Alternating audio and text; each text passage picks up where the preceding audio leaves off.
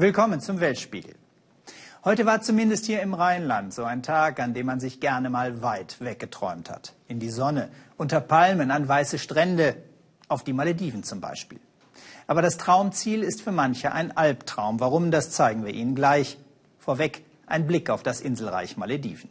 Rund 1190 Inseln bilden einen autoritären, islamisch geprägten Staat mitten im Indischen Ozean. Nur ein kleiner Teil der Inseln wird touristisch genutzt. Dennoch ist der Tourismus der mit Abstand größte Wirtschaftsfaktor. Deutsche Urlauber kommen besonders gern. 2014 waren es gut 100.000. Die andere Seite der Malediven, von den jüngeren Inselbewohnern ist etwa jeder Fünfte ohne Job. Ein guter Nährboden für islamistischen Extremismus. Und tatsächlich sind die Malediven eine Brutstätte der Terroristen des sogenannten Islamischen Staats. Darüber zu berichten ist aber höchst unerwünscht wie unser Korrespondent Markus Spieker am eigenen Leib erfahren hat.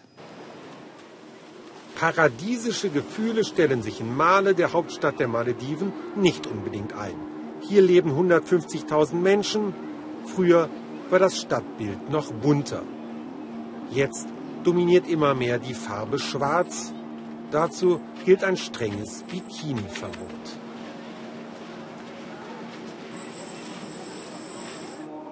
Zum Mittagsgebet füllen sich die Moscheen. Der Islam ist die einzige erlaubte Religion, die Scharia ist Gesetz und die Regierung herrscht autoritär. Den Anhängern eines weltoffenen Islam wird Angst und Bange. Uh, Manche hier sympathisieren mit dem islamischen Staat, weil sie frustriert sind über die Unterdrückung im eigenen Land. Uh, Auch einige unserer Prediger fördern den IS mit ihren Reden.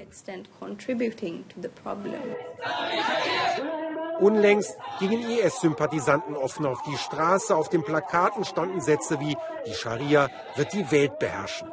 Etwa 200 Personen, gemessen an der Bevölkerungsgröße eine beachtliche Zahl, sollen für den IS in den Krieg gezogen sein.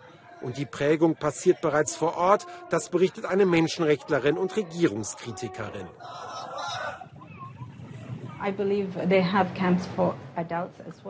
Es gibt Ausbildungslager für Erwachsene, sogar für Kinder, betrieben von Extremisten, die sie auf einsame Inseln bringen, um sie dort zu manipulieren. Das dauert fünf Tage bis eine Woche lang.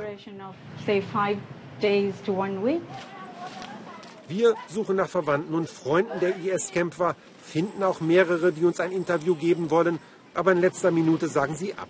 Bis auf eine Frau, die allerdings verschleiert bleiben will und zudem darauf besteht, dass die Kamera unscharf bleibt. Ihr Sohn, berichtet sie, ging lange Zeit ziellos herum, bis er plötzlich religiös wurde. Mir schwante Schlimmes, als er immer wieder zu einem radikalen Mullah ging. Inzwischen ist er beim IS und ich habe ihn gebeten, zurückzukommen Stattdessen schickt er mir Geld, ungefähr 400 Dollar pro Monat. Eine andere Frau, deren Sohn als IS-Krieger umgekommen ist, verabredet sich mit uns.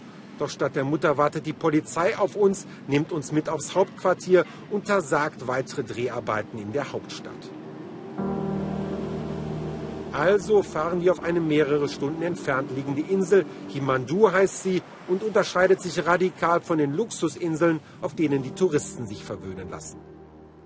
Auf Himandu gibt es nur ein einziges Gästehaus. Die Menschen bleiben lieber unter sich.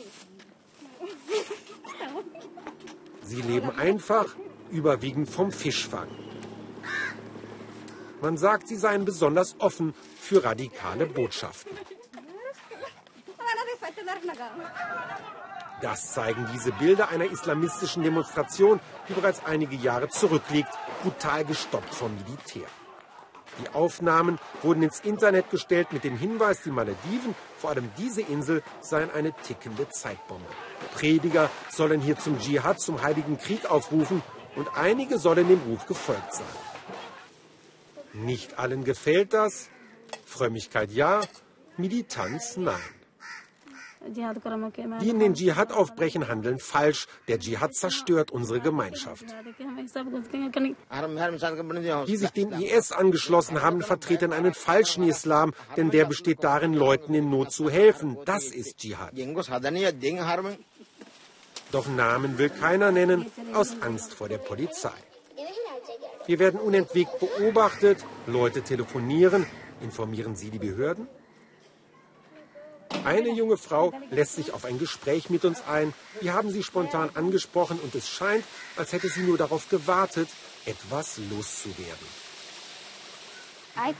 Von den anderen Inselbewohnern werdet ihr nichts erfahren. Ich bin die Einzige, die euch was erzählt. Wir hier befürworten den Dschihad.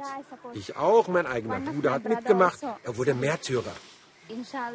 So Gott will, kam er sofort in den Himmel, als er starb.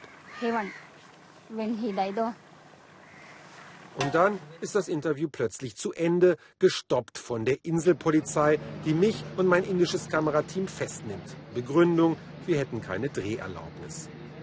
Wir werden verhört und zurück nach Male gebracht. Der Mann links vorne im Boot, ein Aufpasser der Polizei. An Land weitere Verhöre, dann der Abtransport zum Flughafen auf der Ladefläche eines LKWs. Vor dem Abflug wird in unsere Pässe gestempelt, dass wir abgeschoben sind und die nächsten zehn Jahre nicht wiederkommen dürfen.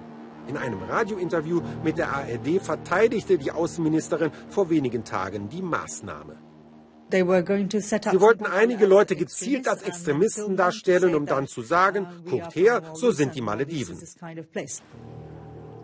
Und das würde ja nicht zu diesen paradiesischen Bildern passen. Bildern, die zwar nicht lügen, aber wohl nicht die ganze Wahrheit sagen. Die Malediven sind Anfang März Partnerland der Internationalen Tourismusbörse in Berlin. Vielleicht sollten da den politischen Vertretern mal ein paar Fragen zur Pressefreiheit im Urlaubsparadies gestellt werden.